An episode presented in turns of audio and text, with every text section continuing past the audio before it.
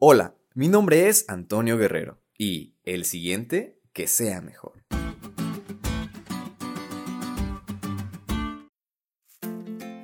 Si al igual que a mí te gusta el fútbol, puedes identificar el sentimiento que da cuando tu equipo no da los resultados favorables que esperabas. Bueno, excluyendo a los aficionados del equipo del Atlas. Esos ya pueden vivir felices. Chiste local para los futboleros de México. Sigamos. Y es que mayormente la responsabilidad recae sobre el director técnico, puesto que de él depende mucho el funcionamiento del equipo, y cuando algo anda mal, todos piden a alguien mejor, alguien que realmente pueda hacer un mejor trabajo y sacar al equipo adelante. En la historia del pueblo de Israel pasaba algo similar.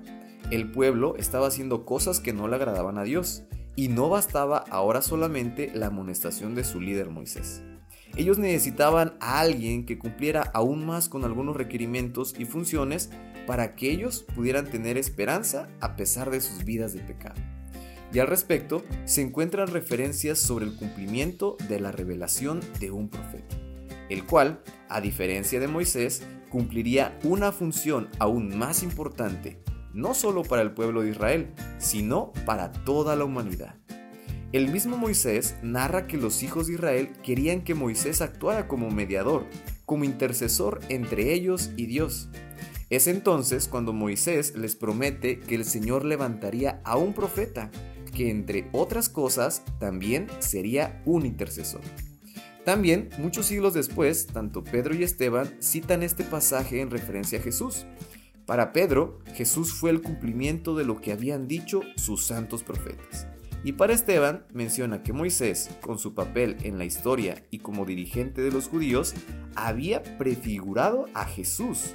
Es decir, al igual que Pedro, Esteban buscaba mostrarle al pueblo que Jesús era el cumplimiento de la profecía y que necesitaban escuchar. Esto nos muestra cuán importante es Jesús en toda la Biblia y cómo se desarrolla en el cumplimiento de la profecía de un Mesías, que sería el único intercesor entre el hombre y Dios, y que cumplió un papel de redentor. Saben amigos, ahora tenemos el mejor director, el que nos guía y nos llevará a la victoria. Pero para eso, Él requiere de nosotros fe en sus promesas y una vida de obediencia, siendo testimonio a todos los demás. Creamos fielmente en ese profeta, en ese Mesías, en ese Redentor que dio su vida por ti y por mí.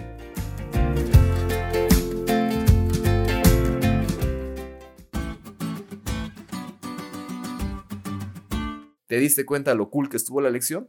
No te olvides de estudiarla y compartir este podcast con todos tus amigos. Es todo por hoy, pero mañana tendremos otra oportunidad de estudiar juntos.